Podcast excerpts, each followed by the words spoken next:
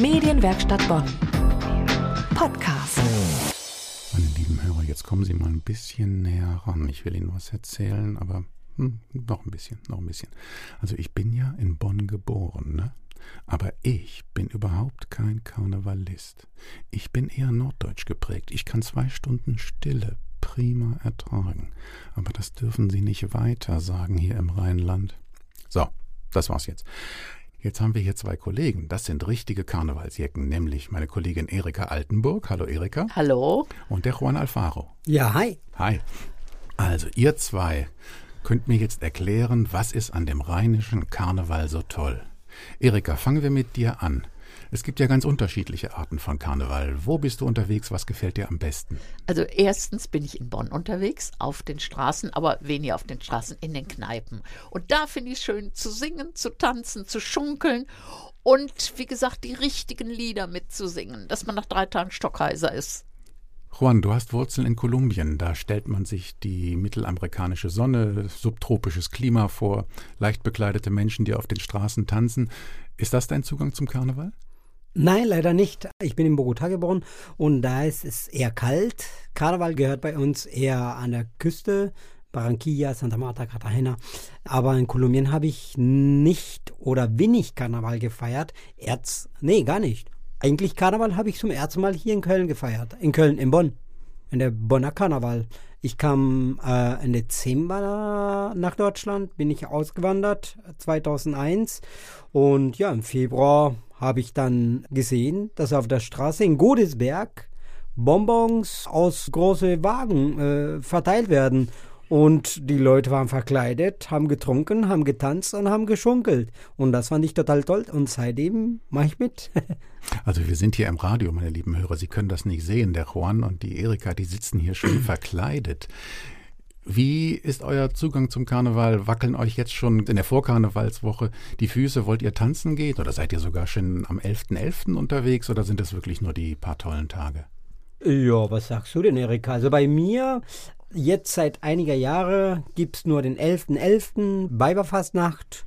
Dann noch ein bisschen am Sonntag und am Montag. Also vier Tage. Der Rest wird mir dann, dann ein bisschen doch zu viel, aber früher habe ich echt von November bis zum Aschermittwoch äh, durchgefeiert fast. das ist eine tolle Kondition.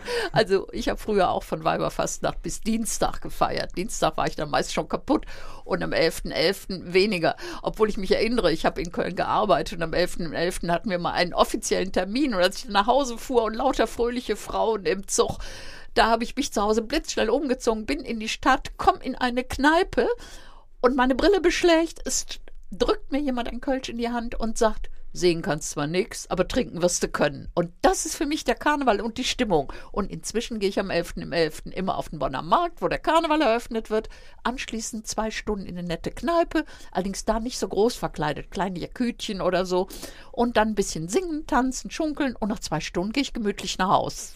Und man muss ja auch gar keine großen Kölschmengen trinken, um toll zu feiern. Es gibt auf dem Münsterplatz die After School Party und da können 14- bis 17-Jährige ohne Erwachsene und ohne Alkohol so richtig abfeiern. Also nichts wie hin. Aber ein paar Kölsch sind natürlich nett. Aber das Alkoholproblem ist tatsächlich vorhanden.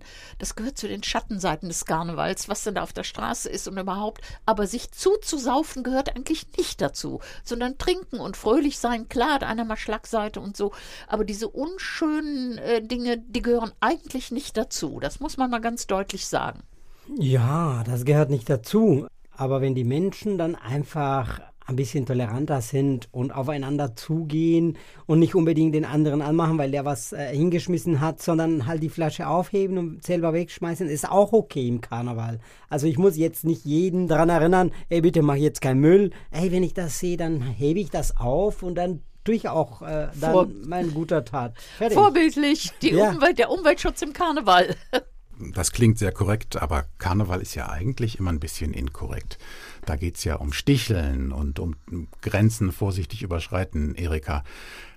Wie siehst du das? Ist so der Karneval zu unpolitisch geworden? Nein, der Karneval, am Karnevalszug, da sind ja immer große Wagen mit meiner Ansicht nach oft kleiner Aussage oder bis man die begriffen hat und so. Das hat Tradition, ob der Aufwand gerechtfertigt ist. Ich gucke auch Zug. Ich gehe auch immer zum alternativen Karneval, also Stunk in Köln, Ping-Pong in Bonn und dann gibt es in Köln noch die Immi-Sitzung, sehr zu empfehlen. Äh, die großen Sitzungen im Gürzenich ähm, finde ich nicht so toll. In Bonn besser, in der Beethovenhalle fand ich das sehr viel interessanter und auch schöner, aber die muss ich nicht haben. Man muss sich vielleicht tatsächlich hier und da mal verabschieden von irgendeiner Kostümierung, aber man sollte es auch nicht übertreiben. Aber politisch ist der Karneval immer noch und er hat ja angefangen mit der Veräppelung der Preußen. Die ganzen Uniformen der Stadtsoldaten und der anderen Vereine, gibt ja ganz viele, mitsamt ihren Hierarchien und so, das war ja eine reine Veräppelung des preußischen Militarismus. Für mich ist die schönste Karnevalserinnerung eine Bärenkrallenkette, die zu meinem Indianerkostüm passte, als ich sieben oder acht Jahre alt war. Erika, hast du auch ganz spezielle Erinnerungen an dein Karnevalsleben? Ja, vor zehn Jahren, ich gestehe es, war ich wie jetzt als Teufelin verkleidet, war freitags unterwegs, weil ich Besuch von auswärts hatte aus Wien und ich wollte dieser Freundin den Karneval zeigen und siehe da, es war gar nicht viel los, aber eine Kneipe in Bonn, ich sage jetzt nicht den Namen, immer toll dekoriert, immer tolle Musik zum Mitsingen. Da gab es auch noch was zu tanzen, weil Platz war. Ja, und da habe ich einen netten Menschen kennengelernt äh, der das getan hat, was ich immer wollte. Er ist 14 Jahre zur See gefahren. Ja, und jetzt kennen wir uns genau heute am Tag zehn Jahre und wir sind seit drei Jahren verheiratet. So kann es auch gehen. Na, das ist doch mal eine gute Nachricht über den Oh, Karneval. Erika. ah, ja, guck an. Juan, wie ist das bei dir, wenn du von außen auf den deutschen Karneval guckst? Nimmst du da auch deine Familie gerne mit oder sagst du, nee, da gibt es Sachen, die mir nicht gefallen? Nee, doch, wir sind alle Karnevalisten. Wir wohnen auch in die Innenstadt, fast meine ganze Familie, also mein Bruder, meine Schwester, meine Mutter, die Schwester von meiner Frau, meine Frau. Und ja, wir feiern einfach alle mitten in die Stadt. Das war die Frage, oder? Das war die Frage und ich danke euch ganz herzlich. Ihr habt mich neugierig gemacht auf den Karneval. Ja, komm mit. Ja, Ja. wir nehmen dich mit. Na, vielleicht nehmt ihr mich mal an die Hand. Erika Altenburg und Ronald Faro, ich danke euch wunderbar für eure Einsichten in den Karneval. Vielen Dank. Medienwerkstatt Bonn. Mehr Beiträge auf medienwerkstattbonn.de.